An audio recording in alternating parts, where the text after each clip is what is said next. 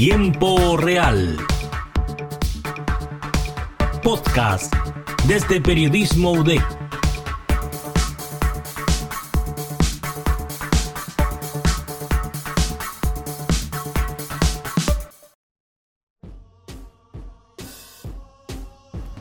Hola a todos y todas que nos escuchan. Bienvenidos a una nueva jornada de reportaje de nuestro podcast. Yo soy Soraya Cañacar, estudiante de periodismo de la Universidad de Concepción, y hoy les hablaré de un tema que a mi parecer es muy interesante y que no suele aparecer en conversaciones o discusiones para las personas que no siguen en profundidad el mundo de la moda. Probablemente hayas escuchado hablar del término apropiación cultural un concepto que cada vez se ha ido masificando más y ha empezado a resonar con nuestro diario vivir, haciendo que nos cuestionemos ciertos aspectos que ya hemos internalizado y que hasta ahora somos más conscientes de que tal vez no está muy bien que hagamos cierto tipo de cosas. Pero bueno, eh, primero vamos a ir de a poco, empezando por qué es apropiación cultural.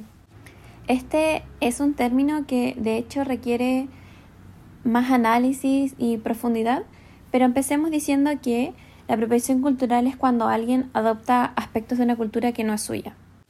El concepto también es definido por el diccionario de Cambridge, que eh, lo define como el acto de tomar o usar cosas de una cultura que no es la suya, especialmente sin demostrar que entiendes o respetas esta cultura.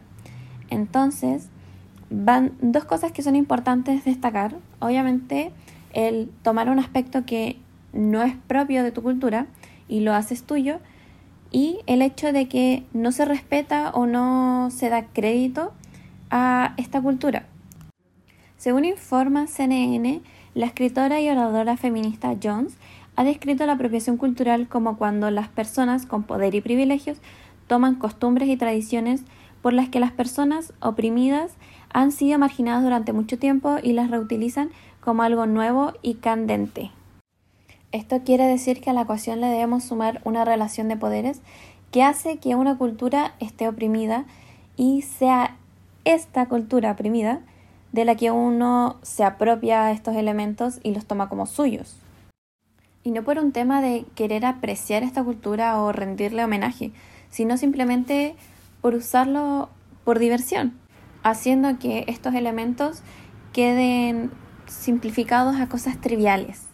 De hecho, hay incluso un término que lo describe que fue acuñado por el escritor estadounidense Greg Ted, y me disculpo por mi pronunciación, se llama Everything's but the burden, que en español significa todo menos la carga. Es decir, lo mismo que estábamos hablando recién, de usar las cosas sin atribuirle ese significado e importancia que tiene para esa cultura. Ahora, esto no quiere decir que siempre sea dañino tomar un elemento de otra cultura. Según Abroféminas, el problema aquí comienza cuando se toma algo de una cultura marginal sin el respeto por el conocimiento o por la gente de esta cultura, que esa no es la manera de aprender al final del otro, siendo solo una forma de continuar esta cadena de opresión y daño hacia esta cultura que sigue siendo marginada. Ahora bien, también está el tema de que no es solamente borrar un significado, sino también empezar a lucrar con este. En este sentido, la diseñadora, comunicadora e investigadora mexicana especializada en textiles tradicionales e indígenas de América Latina sostuvo en el conversatorio Diálogos A más D, organizado por el área Artesanía y el área Diseño del MINCAP, que hay una distinción entre la apropiación cultural y la apropiación indebida. Y cito, apropiación cultural es el intercambio de elementos culturales entre pueblos, resignificándolos e incorporándolos a sus sistemas. Apropiación cultural indebida es cuando el privilegiado se apropia de ciertos elementos culturales de otras poblaciones para su beneficio o disfrute, pero manteniendo intacta una relación opresiva. Esto quiere decir que entonces el término que deberíamos aplicar es apropiación cultural indebida. Entonces veamos ahora cómo se ve en la moda. Debemos ser conscientes que también la moda es parte de fenómenos culturales, ya que se expande a través de ciertos movimientos que adquieren ciertas identidades también, haciendo que sea una cultura popular de contenido. Entonces podríamos decir que la moda es un constante fenómeno de imitación o de emulación también.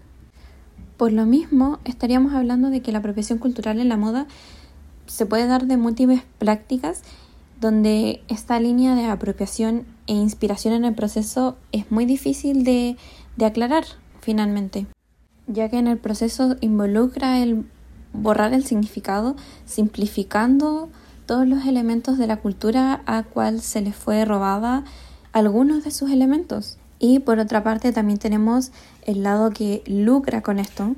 Entonces lo que ocurre con la moda es aprovechar al autor local. Este es un tema que aborda Fashion and Business Report en un artículo sobre apropiación cultural en la moda, diciendo que en el caso de la moda de autor local, la inspiración desde su tierra de origen e identidades locales parece natural y obvia. No obstante, en el caso de las grandes firmas, este proceso muchas veces se realiza sin entender la real dimensión de esta apropiación cultural, cosificando a las comunidades y sus cosmovisiones y convirtiéndolas en productos descontextualizados y sin relato claro y reivindicativo. Y claro, como veremos más adelante, eh, muchos de los casos de apropiación cultural tienen que ver con grupos indígenas que les replican su patrimonio, su cultura y que no tienen muchos respaldos para proteger legalmente sus elementos culturales.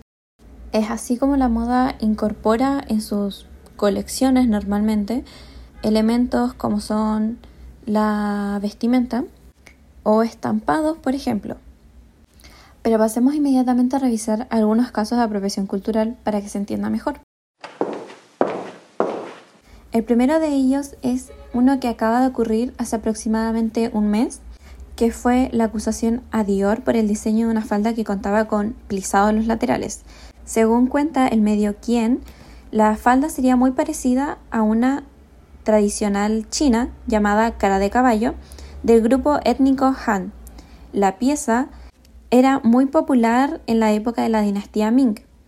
Ahora, Dior presentó esta falda para su colección Otoño 2022, quienes describieron el trabajo como una exploración fascinante del pasado, presente y futuro. Después de presentar esta pieza, las redes sociales rápidamente empezaron a encontrar las semejanzas entre esta falda y empezaron a generar ruido respecto a este parecido, desencadenando que personas asiáticas vayan a protestar afuera de las tiendas de Dior en París. La marca finalmente no emitió ningún comunicado al respecto. Lo único que hicieron fue bajar el artículo de su sitio web y ponerlo como que ya no estaba disponible. Esta no es la primera vez que la marca es acusada de apropiación cultural. De hecho, la colección Pre-Fall 2017 de Dior Couture causó polémica debido a la similitud que guardaban varios de los diseños con prendas características de la región rumana de Bior. Por otra parte, también Dior tuvo problemas con el lanzamiento de la campaña Dior Savage Perform, que representaba una danza nativa americana. El problema fue que el artículo simplificaba demasiado la cultura de los nativos americanos entonces despertó gran molestia e indignación en las personas. Bueno, pero dejando de lado a Dior, también hubo otro caso recientemente que involucró a la marca Chain y el gobierno mexicano. El caso tuvo gran repercusión debido a que involucró a entidades públicas tratando de evitar esta apropiación cultural indebida.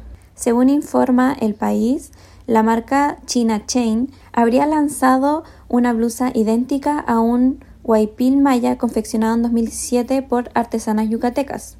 La blusa imitaría las flores rojas, amarillas y naranjas y las hojas verdes de la prenda original, al igual que su corte. Quien habría pedido explicaciones al respecto fue la secretaria de Cultura Alejandra Frausto, enviando una carta en la que se lee, abro comillas, estos diseños se han transmitido de generación en generación, por lo que son productos de una creatividad colectiva que corresponde al pueblo maya. Estas flores no solo representan parte del entorno y la naturaleza, sino que forman parte de su cosmovisión y su origen está plenamente documentado.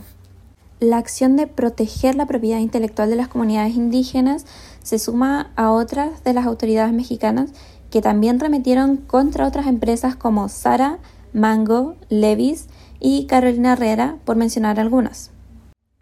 Y el último caso que les quiero contar es uno que ocurrió en 2019 con Kim Kardashian, quien anunció a través de su cuenta de Instagram que tenía un nuevo proyecto relacionado con prendas modeladoras a las que ella quería llamar Kimono Solution Wear. Según informa Los Angeles Times, no solo la denominación habría causado controversia por referirse a la prenda tradicional japonesa, sino también porque la empresaria quería registrar o inscribir la palabra kimono en el registro de marcas estadounidense.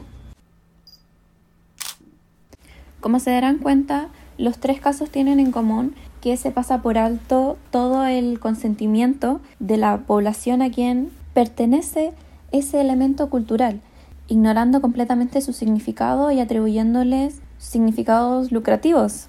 Ahora, la pregunta que ustedes se harán es cómo pasar de apropiación cultural a apreciación cultural hay varias formas de abordar un trabajo bien hecho que no involucre apropiarse de algo que no es tuyo. Y la principal salida de esto es la cooperación igualitaria. Esto quiere decir que por un lado los diseñadores tendrían que dar naturalmente los créditos a quien pertenece esas piezas que inspiraron otras piezas propias de la marca o colecciones si es que da para más. Pero también por otro lado es el lado social, porque el patrimonio de estas personas no solamente está destinado para cosas estéticas. Entonces, la idea es que los diseñadores y las marcas puedan ir un poquito más allá y profundizar en las historias de quienes están detrás de estos elementos ayudando a que el público se eduque al mismo tiempo y por otro lado ayudar a la visibilidad y eliminar esos estereotipos que se terminan asociando debido a la apropiación cultural. El medio Fashion Unit también aborda otro punto que es relevante, que es que las personas sean responsables del uso del patrimonio ajeno y que se pague un precio justo a la comunidad de origen y al mismo tiempo los creadores y portadores deberían examinar en profundidad el patrimonio de un artículo.